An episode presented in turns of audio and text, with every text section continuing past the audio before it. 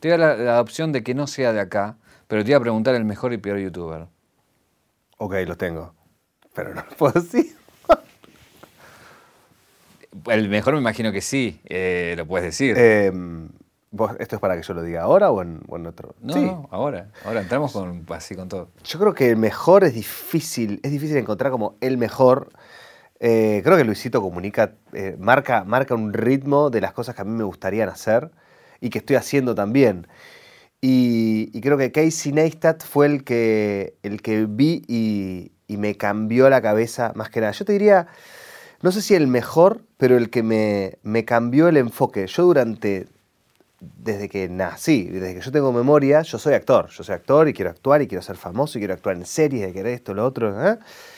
Y, y empecé a hacer sketch en YouTube para todo. Y cuando di con Casey Neistat, eh, dije, está buenísimo esto también. Y a ver si lo puedo hacer. Y lo empecé a hacer y me gustaba. Y como que tenía mi micro comunidad que me decía, ¡ay, es igual a cosa, pero me encanta tu forma de. Eh, y, a raíz de, eso como que me cambió la cabeza, conocí los blogs y- y- y fue como la puerta de entrada a donde estoy ahora, que no sé dónde estoy. Un viaje, un viaje. Una vida, un recorrido. Una reconstrucción. Caja negra. Caja negra. Todo queda registrado en la memoria. Me ha pasado algo re loco. Cuando yo lo empecé a ver a Casey Neistat, antes de que tenga el millón, él estaba en el, en el lugar donde yo estoy ahora. Y eso es un flash. Está bien, el primer mundo, otro país, otra historia, otra, ¿eh? pero él tenía los seguidores que yo tenía ahora, las reproducciones que yo tenía ahora. Y yo en ese momento decía, loco, qué flash tener su vida, vivir, eh, tener un estudio cerca del barrio chino. Tengo un estudio ahora que está cerca del barrio chino. El chabón repartía stickers, yo pego stickers también. Un montón de cosas que se me fueron eh, quedando y, y me ayudaron a formar mi identidad.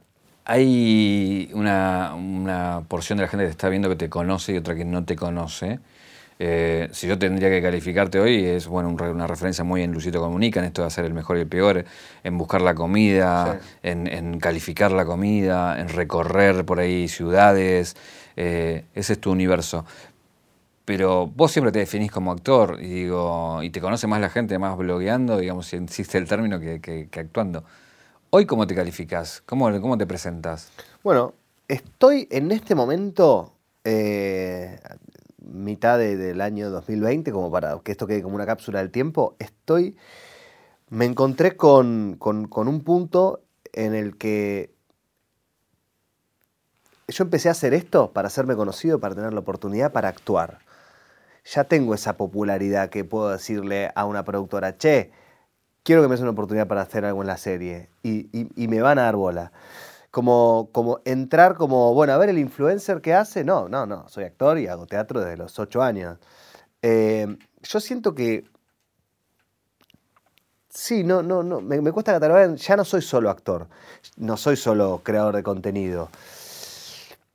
Me sale decirte, no sé, artista me parece como que no, no, no, no sé si es algo que yo me sienta cómodo decir, me siento como un showman en, algún- en algún- en alguna medida, ¿no? Como salvando las distancias con Radagast o con, em, em, no me sale el nombre, del número uno, Eh, no sé. Martín Bossi. Ah, Ahí ok, está. Te quiero, Martín.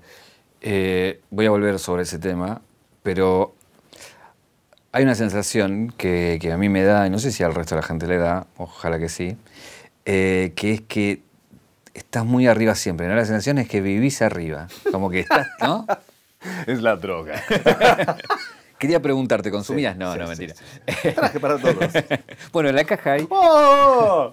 Eh, no, la- esto me imagino que tiene que ver con una hiperactividad o por ahí que, que- que- que es así desde chico, ¿no? Sí. Mi papá me, me decía cuando era chico, vive mi papá, viste que mi papá me decía, eh, que yo no tenía hormigas en el culo, tenía ratones en el culo. y, y es verdad, y es verdad, es verdad. Yo estaba todo el tiempo así, como no, como todo el tiempo así, taca, taca, taca, taca, que creo que esto se canaliza ahora ya en, en mi energía. Yo tengo que grabar y ¡pum! Vamos. Es un poco también por el oficio de tanto tiempo de- de- de- de- del actor también, de bueno, es, está, es como una pelotita chiquitita que, te- que va por todos lados, lo tengo adentro. Eh, Cuando estoy de mal humor, es, es un bajón, es un bajón, pero ponele cuando toque laburar, tuc, de nuevo lo, lo switcheo y sale. Eh, pero no quiere decir que estés feliz todo el tiempo. Está esa cosa, viste, del niño hiperactivo, y más iba en ese sentido. Si, si de niño eras, eras una, esa bomba, viste, de que no paraba, ¿no? No paraba, no paraba. Estoy lleno de cicatrices, de accidentes casi mortales que tuve cuando era chico por no quedarme quieto. En casa eh, estaba, me acuerdo que vivíamos en una casa que estaba como, como en construcción, faltaban las, las barandas de la escalera que conectaba el, el living abajo con la- los cuartos. Y yo jugaba a subir la escalera con los ojos cerrados así, a ver hasta dónde llegaba. Y empecé a subir y me fui yendo para el costado y me, me- caí. Y yo estaba solo con mi vieja, mi papá, eh, mi papá es viajante, eh, labura con, la ropa y, siempre, muchas veces estaba sola mi vieja cuando pasaban estas cosas. Y mi vieja salió a la calle, viste, como Winona Ryder en, en, Stranger Things, bueno, conmigo, upa, un, taxi, un taxi, fue al hospital de niños, como que estuve inconsciente. Después poner una vez en, en Rosario jugando al pádel mi viejo con, con mis tíos, me cuelgo de un caño porque quería colgarme, quería treparme y me quedo pegado y mi viejo me, me sacó porque si no me quedaba electrocutado. Eh, en mi casa había una, en un cajón había un montón de boludeces, había una cadena cortada. Y dije, ah, se parece un enchufe, vamos a enchufar. Eh, mi vínculo con la electricidad desde muy chico me electrocutó un montón de veces. ¿Por qué? Eh, porque metía cosas en los enchufes. Pero eso no aprendiste con la primera. no, que voy a aprender, no, no, no. Después aprendí lo que era un cortacorriente, una térmica, una fase. Eh, sí, no, muy hiperactivo, pero siempre, siempre cuando mis papás me sacaron la ficha, como me, lo canalizaron. Bueno, anda a teatro. Bueno, haz esto, lo otro. Pero no me mandaron a teatro porque rompía las bolas, sino me mandaron a teatro porque notaban en mí algo artístico que lo tiene mi papá, que lo tiene mi abuelo también y seguramente lo tenía alguno más atrás. ¿Pero ellos hacían actuación? No, no, no, no, eran unos personajes. Yo cuando era chico yo ya sabía que quería ser actor. El único momento que lo dudé fue cuando estaba, no sé, en primer grado y me acuerdo que la, la seño de dibujo dijo, bueno, dibujen lo que quieren hacer cuando sean grandes. Yo dibujé un, un policía agarrando un ladrón en el auto, ¿no? Entonces como que, eh, eh, nada, fue eso, ¿no? Policía, policía, policía. Bueno, mi hijo ahora está todo el tiempo, ¿no? Policía, wiu, wiu. Y me acuerdo que al año siguiente, en segundo grado, yo no sé si tenía siete u ocho, yo sabía que lo que quería era ser actor. Entonces agarré ese dibujo que hace un año había hecho y le puse arriba a la derecha el logo de Telefe. Y fue como, wow, ok, ok. Pero no, desde, desde muy chico. ¿Cómo fue la, adolescencia antes que venir acá y probar esa suerte con, con el tema de, de la actuación? Me interesa también saber ese adolescente en Rosario, ¿no? En una ciudad muy particular también, ¿no? Sí. Eh, cuando yo tenía eh, 13 años, yo ya, ya hacía tiempo que hacía teatro, ya había hecho en, en- en una escuela de, de Rosario, en La Rechea, había hecho ya todo lo que se podía hacer. Y, y me acuerdo que, bueno, cuando yo tengo 13, mis viejos quiebran, quiebra la empresa, el, negocio familiar, etcétera, etcétera. ¿Qué tenían? Tenían una marca de ropa que se llamaba Cabra Corral, eh, que era muy conocida en Rosario en los 90, en esa época. Em, y, y bueno, mi papá iba y venía, viajaba, después tenían un ¿Qué negocio. año era eso? No me acuerdo. 90, 91, por ahí. Y, O sea, quizás fue la crisis del 89.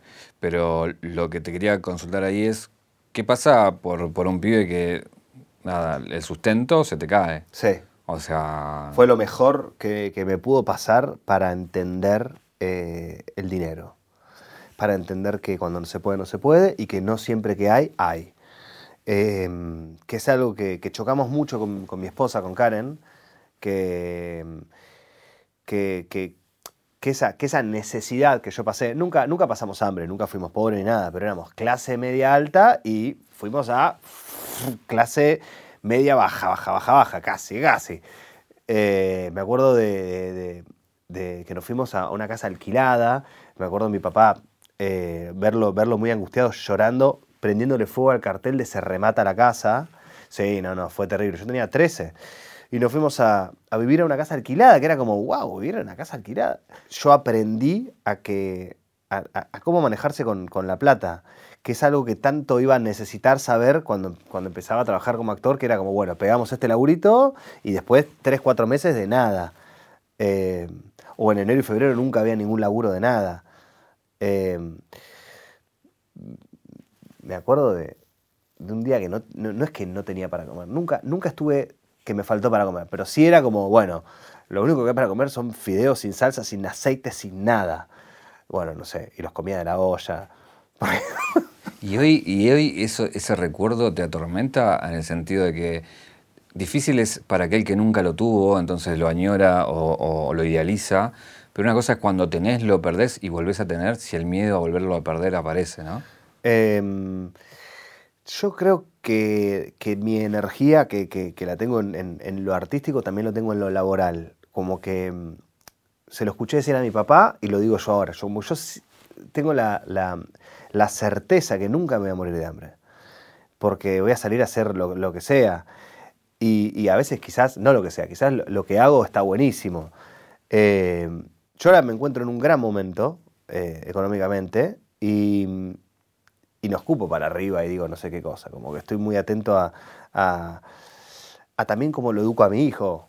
Eh, trato siempre de no... Él, todos los días me pide un auto, un autito de los chiquititos que venden en los kioscos y no le traigo todos los días. Bueno, una vez por semana, tampoco me hago, el, padre gastador, pero eh, pero como que estoy como muy atento a, cómo va a ser su vínculo con el dinero, porque depende cómo te manejes. Si te dan todo servido, vas a sufrir el doble de lo que la vida tiene preparado para vos. Uno no sabe lo que, lo que vas a sufrir en la vida, pero em, yo he notado muchas muchas cosas, eh, por ejemplo, en, el caso de mi esposa, que nos criaron muy diferente, eh, que ella sufrió muchas cosas ya de, grande por, por, porque tuvo muchos problemas resueltos de chica de, índole económico quizás, en, la mayoría.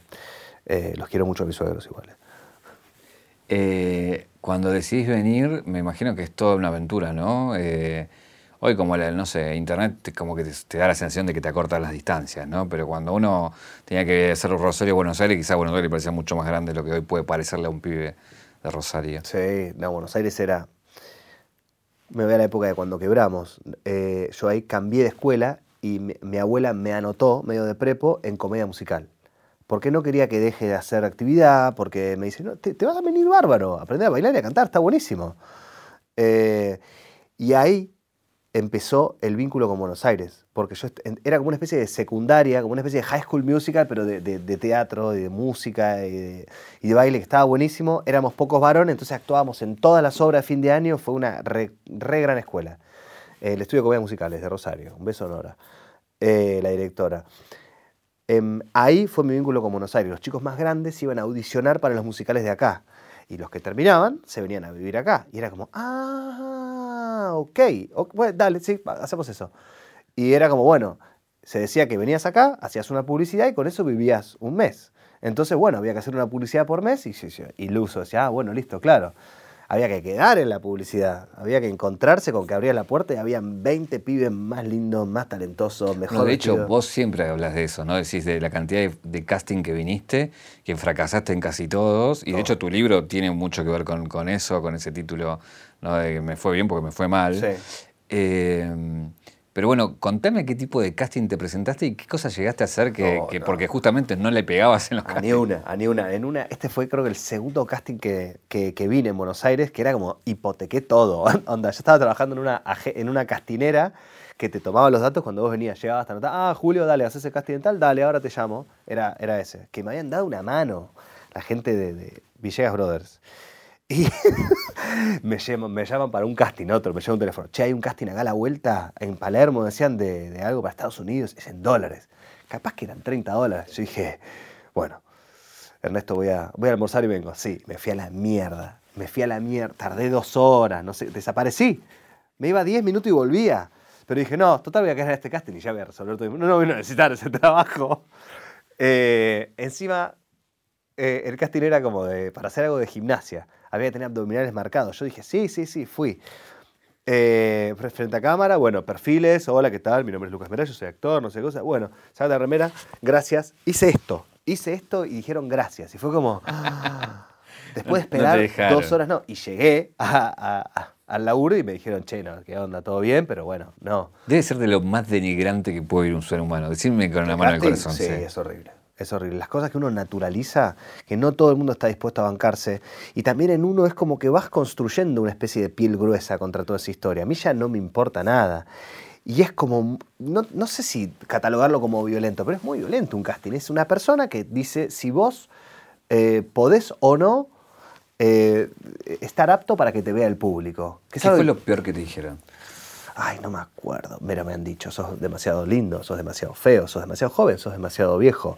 Eh, una de las cosas que yo sufrí mucho fue que en esas venidas a Buenos Aires, que me traía mi, mi papá, em, mi papá y mi mamá, mi mamá, los dos me apoyaban muchísimo, muchísimo. Mi papá, los martes y los jueves, me traía al taller de Cris Morena, que, que, en uno de esos castings que yo me, enteré por estar en el estudio de comedia musicales, eh, me traía martes y jueves y había quedado fijo en ese taller que era un semillero, que cada tanto estabas así, de repente ¡fup! salía uno y aparecía en la tele. Y era como que, quería que me adopten. Era como un cebollita de actores. Exactamente, totalmente. Eh, la cosa era que diciembre dicen, bueno, eh, vaya, váyanse a sus casas, en enero empezamos, y me acuerdo que me viene la profe de teatro y me dice, y hay, hay, algo para vos el año que viene. Llegué a Rosario y a todo el mundo. Iba a comprar un kiosco el año que viene, voy a estar en chiquitita, ¿sabías? Voy a estar en chiquitita, a todos lados. Era como que.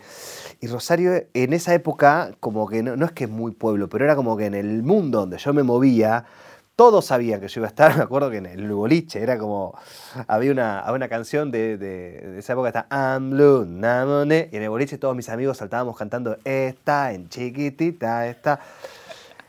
Entonces yo le dije a todo el mundo. Para, vos le dijiste a todo el mundo que iba a estar en chiquitita porque a vos te ocurrió, ¿no? Porque nadie te No, me dijo, tengo algo para vos, Julio. Pero bueno, pero puede ser cualquier cosa. ¿Qué va a ser cualquier cosa? Me dijo, se está personando. No, yo no un personaje para vos. Medio, medio así, medio así. No, no. Bueno, empieza enero. Enero eh, y eh, ya, no, no, todavía no, todavía no, ya va a empezar. Marzo, eh, febrero, no, nada, nada, nada. Bueno, a todo esto era, había que empezar quinto año en la secundaria. Y estábamos medio, medio flojos de guita, no sé qué cosas. Yo, mi viejo debía un, par de, cuotas de, la Salle, no sé qué, y, en casa, con mamá, con papá. Bueno, ya fue, no, no, empezamos, listo. La C, secundaria, como hacen los chicos de Cris Morena, ya, con maestra particular, ya fue. Yo ya estaba, estaba viviéndolo. Bueno, te lo resumo, marzo, abril, mayo, junio, no llamaban. Y era como que me sentía empecé a sentirme de lo mejor y después pésimo porque no tenía nada para hacer, porque ¿qué vas a empezar si ya nos vamos? Que no tenías escuela tampoco. Nada, no tenía escuela, nada y fue horrible, fue horrible. ¿Y cuándo fue que te dijiste, ya no me llaman? Y no, fue como, eh, lo hablamos con, mi vieja, me acuerdo, fue como ya, fue. Y veo como que creo, que llamó ella y dijo, che, em, está todo bien, ¿eh? Si no, pero, pero, pero ¿qué onda? Bueno, no. Bueno, uff, y fue un bajón. Primero porque, bueno, no. Y después, yo le dije a todo el mundo que iba a estar en Chiquitita. Y fue como durante mucho tiempo, onda, dos años. ¿Qué pasó con Chiquititas? ¿Cuándo va? Y era como de repente, ¿qué hice? ¿Qué hacías ahí? ¿Mentías o hacías No, no, no. No, no, no, decía, decía, yo no me acuerdo qué decía, pero no mentía, no mentía porque no le iba a tirar para adelante a la pelota de nuevo, era como, no, no sé qué onda, o trataba de zafar con una joda, con un chiste. Em, después iban a pasar tres años hasta que yo me venía a vivir a Buenos Aires, también a raíz de, un casting que era de Los Pensionados, una serie que iba a ser eh, Suar acá. Se hizo un reality en el verano para, para, para calentar los motores para que la gente vea ese coso. De 120.000 personas de Córdoba Santa Fe, incomprobable. Pero bueno, Córdoba, Santa Fe, Buenos Aires, Rosario, quedamos 12 o 10, algunos compañeros de teatro. Pues también los que hacíamos teatro en Rosario ya nos conocíamos todos, éramos muy, muy chico el círculo. Y también yo iba a un casting y quedaba en Rosario. Eh, y, me acuerdo que se hizo el, programa acá en vivo en el Hotel Alvear, que era hacer una impro que te veía Suárez y te veía eh, los escritores, los autores, y decían, bueno, vos pasás, no pasás. Eliminaron a seis, quedamos seis, y era todo en un programa. Y me acuerdo que ya mis papás estaban separados y yo vine con mi vieja, me acuerdo, mi vieja y mis dos mejores amigos. Y, y, en el corte, antes del último bloque, que nos iban a decir de esos seis, quiénes eran los últimos dos que sacaban, que iba a ser yo y otro más, eh, le dije a mi hija, yo pase lo que pase acá, yo ya no puedo volver a Rosario después de esto. Porque todo el mundo en Rosario lo vio. Me acuerdo que cuando, cuando, cuando yo volví andando por la calle y una chica que pasa con el novio me mira y dice, ah, él es el chico Suar. Como por ya está, ya no, no puedo otra vez el casi y nada. Y ese fracaso de, de- de no quedar fue el, el empuje de decir listo. Y me vine a Buenos Aires. Antes de llegar a Buenos Aires, lo tirás al pasar, los de tus viejos se separan. eh, pero bueno, ¿cómo, cómo, cómo lo viviste eso? No, no me digas que se separaron por chiquititas porque sería como ya demasiado. pero- Bueno, tiene mucho que ver. No, no, no, no. Se separan eh, porque los, los- los adultos se separan y, y fue un bajón. Pero, pero mal, fue un bajón. Un bajón. Em, me, me acuerdo eh, momentos de, que ya no, no venía para más. eh, verlos todos juntos en casa, ya había algo que hacía ruido. Me acuerdo un, día, ¿no? Como que le había a mi mamá enojada, de mal humor, y digo, mami, sepárate. Como, como la verdad es una amiga, ¿viste? Date cuenta, amiga. ¿Entendés? Como, pero, pero, pero no mal, como, bueno, eh, si, si no va, no va. Vemos qué hacemos. Yo tenía 18 y me acuerdo que creo que en mi cumpleaños de, de 21 o de 20, al otro día mi papá se va a, lo de mi abuela. Eh, me acuerdo que en el verano, eh, a mí, eh, en, en el verano, así en las vacaciones, yo me quedaba viendo tele hasta tarde, compartía el cuarto con mi hermano y mi hermano se dormía primero y era re hortiva, mi hermano con la tele. Apagaba, apagaba. Yo me llevaba la- el colchón a la- al, living y miraba ahí el 14 pulgadas. Y la noche antes de que mi papá se venga, que se vaya de casa, se saca el colchón, lo traga, che, ¿puedo ver a vos acá? ¿Qué, qué, qué, qué carajo? No, no, papá, salí, andate. Después me di cuenta que estaba pasando, pobre. Po- no, no, ya no podían dormir en la misma cama. Estaban echando de todo. Todo, todo, todo, todo. Y era como. Bueno, no me di cuenta, no me di cuenta. ¿De qué laburaste acá? Porque digo, la, la pegás de grande, sí que sí podemos hablar en términos, ¿no? De. La decimos, decimos pegarla. sí, claro. ¿Qué es pegarla? Pero sí. Eh, pero bueno, el- en el mientras tanto, que, que- que los castings no, no resultaban.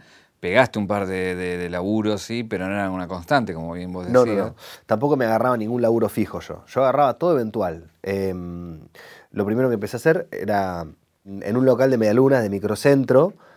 em, yo, yo estaba ahí como que era, venías a comprar medialunas, te vendía yo y si había que llevarlas, las llevaba caminando. No me animaba a andar en bici. Después ya en bici. Ya está. Em, ese fue el primero. Después me fui a trabajar a un teatro, que era donde yo tomaba clases, que tenía que abrir la puerta cuando venían a ensayar. eh, que un día me quedé dormido porque había salido la noche anterior, me había puesto re en pedo, pero porque estaba re bajón, re mal. Y me habían ofrecido, porque era como por, día abrir. Eh, che, venís a abrir el domingo y yo digo como, uy, no puedo porque vienen mis amigos, no sé qué cosa. Bueno, está bien, para no decir que no. Y al otro día llegué re tarde, había un seminario, llego, estaba la gente en la puerta, mil llamadas perdidas. Ahí aprendí a decir que no, con, con- con esa anécdota. Eh, y después empecé a hacer promociones durante mucho tiempo. Yo estaba en Aeroparque y vos pasabas y te digo, ah, ¿quieres probar lo nuevo de Ralph Lauren? y con eso estuve como tres años. Eh, y después me pasé al mundo de las animaciones de fiestas, que eso me dio eh, un montón de, de- de- de know-how para, para- para el trato, para la conducción, para, para, para- para el showman, si querés, ¿no? Como mucha, mucha animación primero de para chicos. Los dos animadores, bueno chicos, vamos a pasar ahora por el círculo por acá y tiramos las pelotas allá.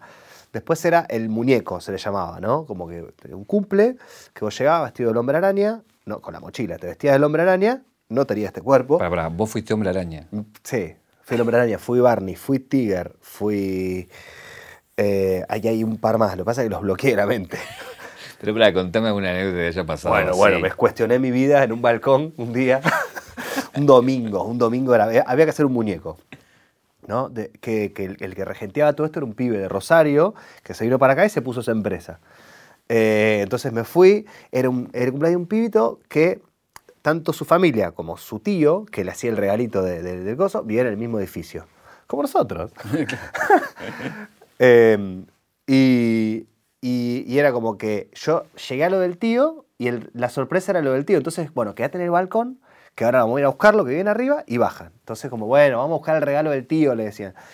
Y yo me quedé en un momento solo en el balcón, vestido del hombre araña, con una baranda Ferné, porque me la había repegado la noche anterior.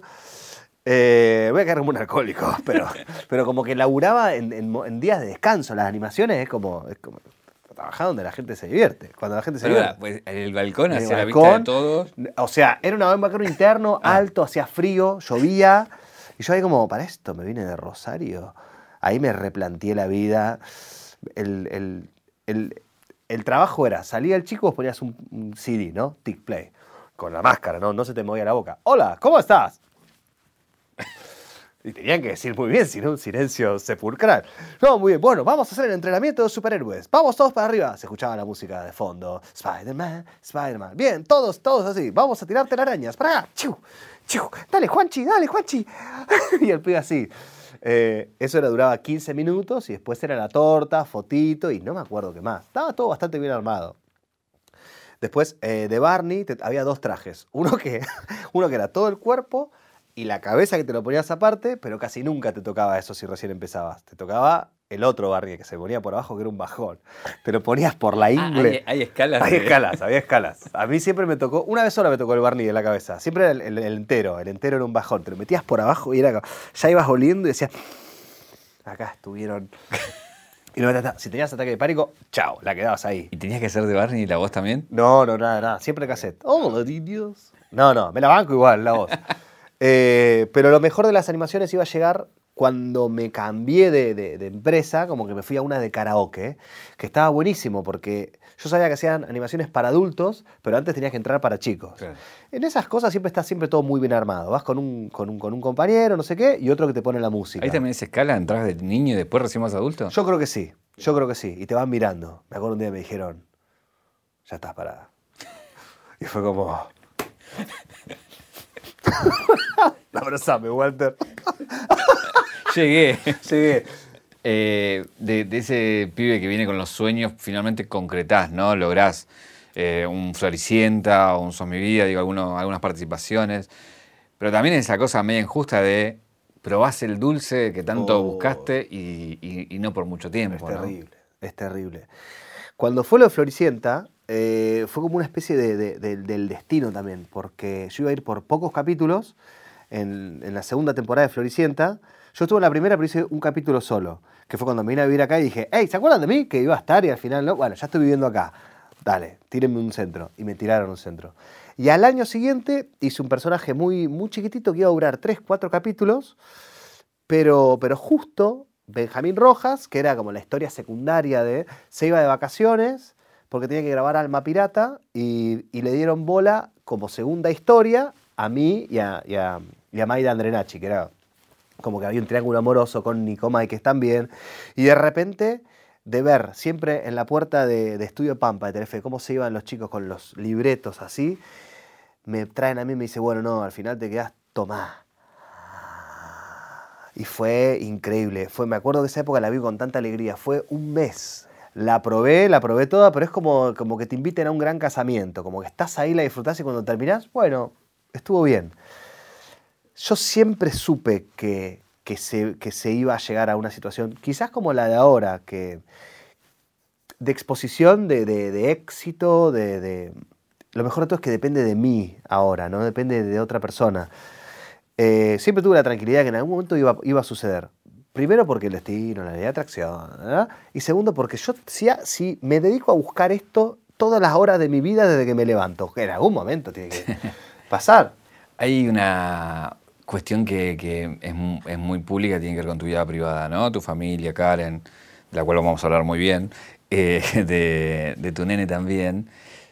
Pero bueno, un poco medio se forma todo eso a la vez, ¿no? O sea, conoces a Karen ahí en, en- en la obra de teatro, comienzan a salir, vos en paralelo estás empezando con el canal, es como que todo va de la mano, ¿no? Es, es lo que yo le llamo como la nueva temporada a eso. Claro. Yo eh, me acuerdo que estaba. Había, había cortado con, con mi novia y, y- y estaba trabajando en, en la obra Chicos Católicos. eh, y la conozco a Karen y había onda y yo estaba como. Había, me había recién separado. Eh, eh, empecé a salir con Karen re bien. eh, eh, empecé. eh, me, me acuerdo que, sí, a, los poquitos años, como que. eh, empecé a, darme cuenta de que, de que la, ficción estaba empezando a caer y tenía que tener otra estrategia. Y dije, bueno, ahí, bueno, lo, del canal, y es como que todo, a, raíz de, que yo me separo, empieza a ser todo nuevo. Y, y, es espectacular. Es espectacular que, muchas de las cosas, creo que todo lo lindo que tengo en mi vida hoy empezaron en ese momento. Que quizás poquitito atrás fue como de mucho, de mucho sufrimiento. ¿Qué, ¿Qué hago ahora? ¿Vos pensás que, que, ella tuvo mucho que ver en tu, en tu crecimiento? Porque digo, cuando uno ve, ve, o tus historias o lo que sea, siempre ve a alguien que, que está dejando hacer, como que ella está en su, ¿no? en su historia y entiende lo que vos haces, que es, es difícil entender también, ¿no? Sí, sí, sí. Eh, pero bueno, uno ve que, que hay, hay un equipo, ¿no? En, en, en, un sentido. Sí, sí, ni, ni, hablar. Ella, bueno, ella, ella, hizo teatro un montón de tiempo también, quería ser actriz, después como que se encontró con el maquillaje y, y, y, y el, y todos los no que traía el, la actuación, ella como que no, no se lo quería bancar. Eh, pero pero por, por toda esa historia que ella tenía, ya no, no tenía problema con, con, conmigo. Es más, yo creo que me entiende más que cualquier otra persona por, por eso mismo. Eh, no, yo creo que hacemos un gran equipo. Fue muy duro para nosotros eh, volvernos padres porque no, no, sabíamos dónde nos estábamos metiendo. Eh, Karen lo cuenta a esto, pero también, pero bueno, ella tuvo una depresión postparto muy grande que no sabíamos que era depresión postparto. Entonces como que pensamos como, bueno, sí, es, es un bajón la vida con, con un bebé que no, no, te deja dormir, no puede hacer otra cosa, no sé qué cosa. Te mando un beso, hijo. Y hasta que con un psiquiatra dimos que me dije, no, no, tenés una depresión postparto gal galopante. Y fue como que empezamos a tratarlo, empezamos, yo no hice nada, eh, pero se empezó a tratar y, y, cambió, y cambió todo. En ese momento fue como muy, muy mal, muy mal. Yo creo que uno, eh, cuando hay un nene tan chiquito en la casa que no dormís, cuando no dormís no sos vos o sos una versión muy oscura de, vos mismo. Eh, que estuvimos re mal, pero re mal, pero, pero, replanteándonos todo el tiempo si queríamos estar juntos o no. Fue, fue esa porción de tiempo.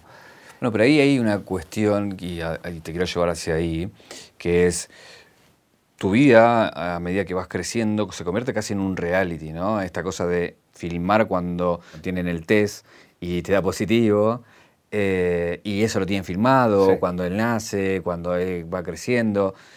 No solamente mostrás toda tu vida, sino también, y no lo digo por vos solo, ella también dice, ahora estamos mal, ahora no estamos bien, ahora no me banco mucho al pibe, ahora digo, ¿cómo? ¿No? Sí, sí, sí, sí. Bueno, es la influencia de este chabón de Casey Neistat que, que, que filmaba los blogs con B corta, por videoblog, eh, diarios. Entonces era como un, era una especie de reality que obviamente uno, uno elige qué muestra y qué no muestra, pero hay un momento en el que yo decido cortar con el reality que, eh, que digo, ya no, no, quiero que mi fuerte sea ver cómo crece mi hijo.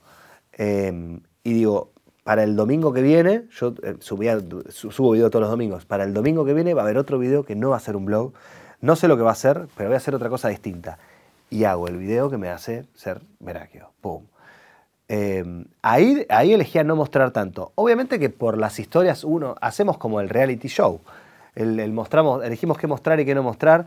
Y también yo lo hago un poco como para tener registro de, de, de las cosas que me gustan. Eh, muy pocas cosas que grabo, filmo o saco fotos no subo. ¿Pero cuál es el límite de la privacidad? Eh, la desnudez. Eh, yo creo que, que, que mostrar... Yo creo que Claro, o sea, dentro de mí está muy claro el límite, eh, pero ponerle, no voy a mostrar cosas de Karen que sé que no le gusta, que yo muestre, eh, no sé, si está en pijama o algo que ella, que ella no, no, no, quiere que muestre, o no sé, yo creo que la respuesta que está buscando es como más, eh, no sé si filosófico, que ¿cuál es el límite de la privacidad? Yo creo que... no sé, no lastimar al otro, no, no exponernos, no, lo irreversible, ¿no? no exponernos de una forma irreversible. No sé. Yo pienso mucho qué va a pasar con Toto cuando crezca. También, eh, también no sé si, si lo voy a seguir mostrando tanto, pero yo ya lo veo, que él, él, es como yo. Es como que yo lo veo y él tiene los ratones en el culo también. Y es como que ahora él juega que cuando yo lo quiero filmar, él no quiere. Pero tampoco me viene y me dice, papá, filmame, filmame. Pero sé que sabe cuando lo filmo y hace ahí alguna morisqueta. Ahí lo que me hace pensar es que el, el riesgo de cuando uno abre y muestra su, su, vida privada da lugar a que el, a, no porque uno los dé, sino porque el otro cree que porque vos mostrás tiene derecho a... Sí, es como que, ah, pero tenía una pollerita corta, ¿cómo no vas a...? Es como... Pero debes recibir mucho, ¿no? De todo eso. el tiempo. Hoy, casualmente hoy, eh, eh, subí un video el domingo pasado y hoy hice unas historias, che, el video no le fue muy bien, eh, entonces quería mostrar un poco la cocina de YouTube y decir, mira, como no le fue bien, le cambio la miniatura, le cambio el título, porque creo que a ver si la gente entra más al video. Y bueno, resultó que la gente entró más, pero lo vio por menos tiempo. Entonces, no, el video no gusta. ¿Qué onda? Dije, ¿por, ¿por qué no? Y no sabes la cantidad de comentarios de, no, a mí la verdad que no me gustó por esto, por lo otro. Y era como que, no sé si pedí tanto feedback, pero hasta audios me mandaron. Un audio largo así. Por eso con mi marido no nos gustó. Y es como que todo bien, pero no... La gente opina. La gente opina. Si le decís eh, de qué opinar concretamente, va a opinar más. Lleno de comentarios. Lleno de comentarios de, cómo debería ser tu vida y, y- y mucha respuesta de el, bueno, si lo expones, jodete. Eh, lo acomodé en un lugar donde no me molesta. A veces estoy como medio sensible y le contesto, sí, con todo. ayer me senté a contestar, a mandar a cagar gente.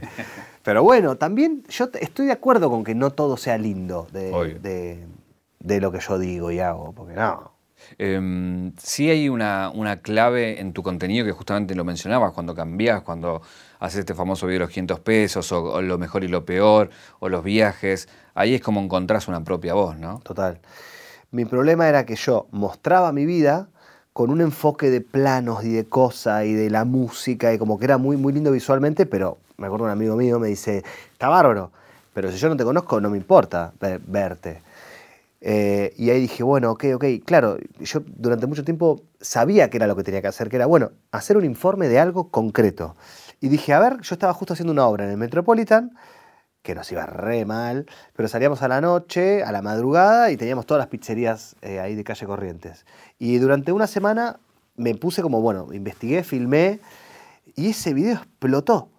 Explotó. Y fue como dije, ah, ok, a ver, es, es, es lo que yo pensaba que me daba tanta fiaca hacer. Yo creo que, bueno, es plena época de la depresión postparto de Karen. Plena, plena, plena, plena, que, que, que toda mi libido se fue al trabajo y a encontrar y, y necesité estar frustrado como para dar ese salto. Esta, esta cosa de, de las clases, de tu- tener tu escuela, de que eso le haya ido bien, pero tomás así la difícil decisión de, de cerrarla, ¿no? Como aquella vez tu viejo tuvo que tomar también esa decisión. Eh, pero, es muy, pero es loco también, ¿no? Esta cosa de, de- de- Porque viene a cuento esto, de enfocarse. Sí. Vos decís, bueno, che, esto fue bien en un tiempo, tomá la decisión porque digo, ahora quiero hacer otra cosa, ¿no? Sí. Cuando, cuando yo empiezo a, a hacer eh, contenido en redes, yo ya estaba con teatro creativo, que era mi, mi escuela, em, ya estaba como viviendo bien de eso. Viviendo bien, tranquilo, no, no, no tenía mi familia al día de hoy, eh, no, no- tenía que mantener un hijo, digo, me, refiero a, que los gastos no eran muchos. Entonces como que estaba re bien con las clases y con Merakio, ¿no? Haciendo los videos. Y era como que yo trataba de que no se choquen, no, no, no, que los alumnos no vean, pero de repente los alumnos me empiezan a descubrir y ver, eh, yo no la había pegado todavía, y me acuerdo que yo iba, yo voy al día de hoy a, a mi coach, que, que es como ir a la psicóloga, ella es psicóloga, pero le quedó chico la psicología y es como ahora una, una gran coach, Silvia Marino. Em, y, y me dice, no, no, no, no es una cosa o la otra, es todo junto. ¿Cómo todo junto? Bueno, ya le vamos a encontrar la vuelta.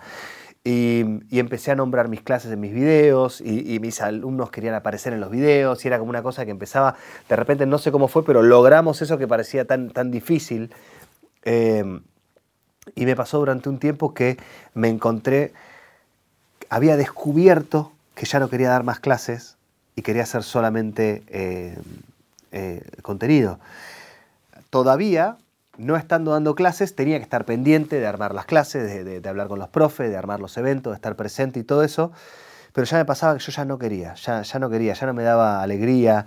Económicamente ta- tampoco me generaba una, di- una diferencia, pero no lo podía dejar porque todavía no estaba viviendo de Merakio. El año pasado recién yo puedo vivir bien de, de Merakio, eh, que en otros países ya los, los creadores de contenido ya pueden vivir bien con menos seguidores de los que yo tengo. Eh, y la pandemia hizo que no pueda venir más gente a, la clase además en marzo, era que pasó enero y febrero, que eran los meses más difíciles.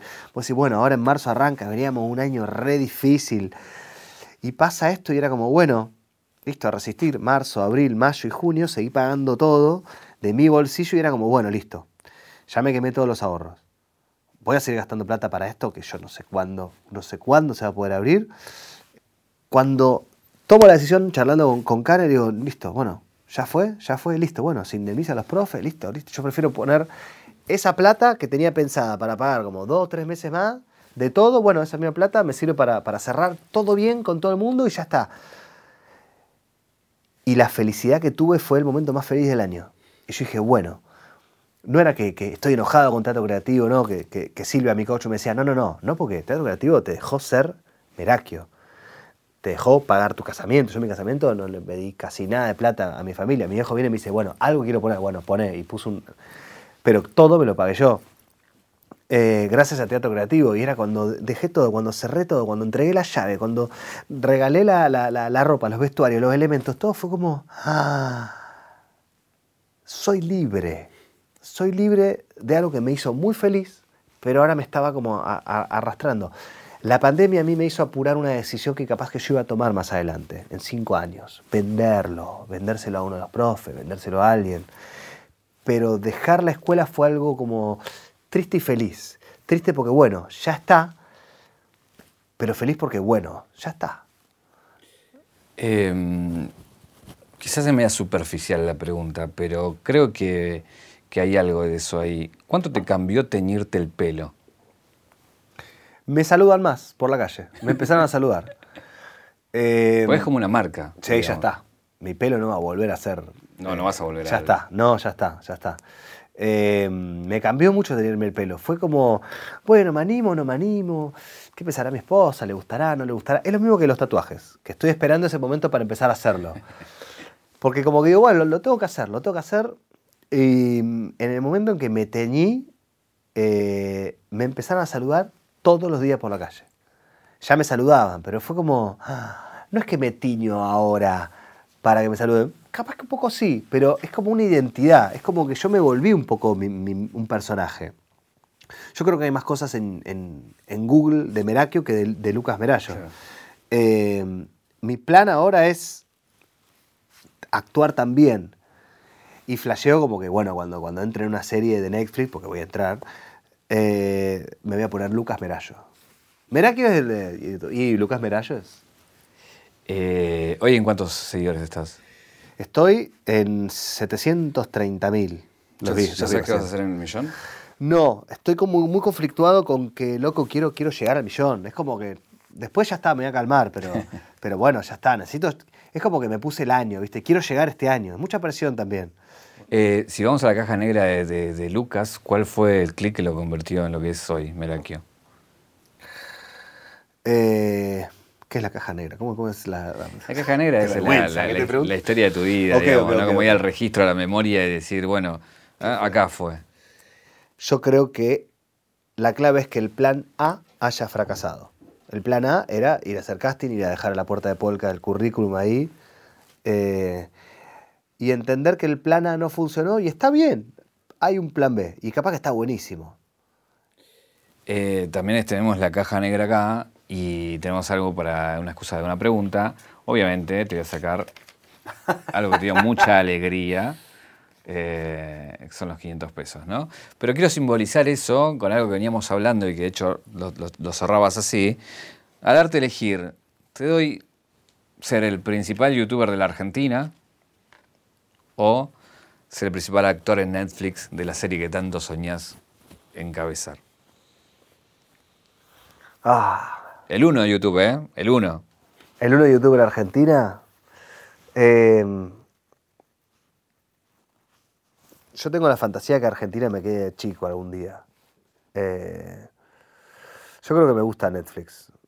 Netflix como, como, como, como, como ícono de, de- de- de la actuación. Eh, yo creo que, que me gustaría ese mundo explorar ahora.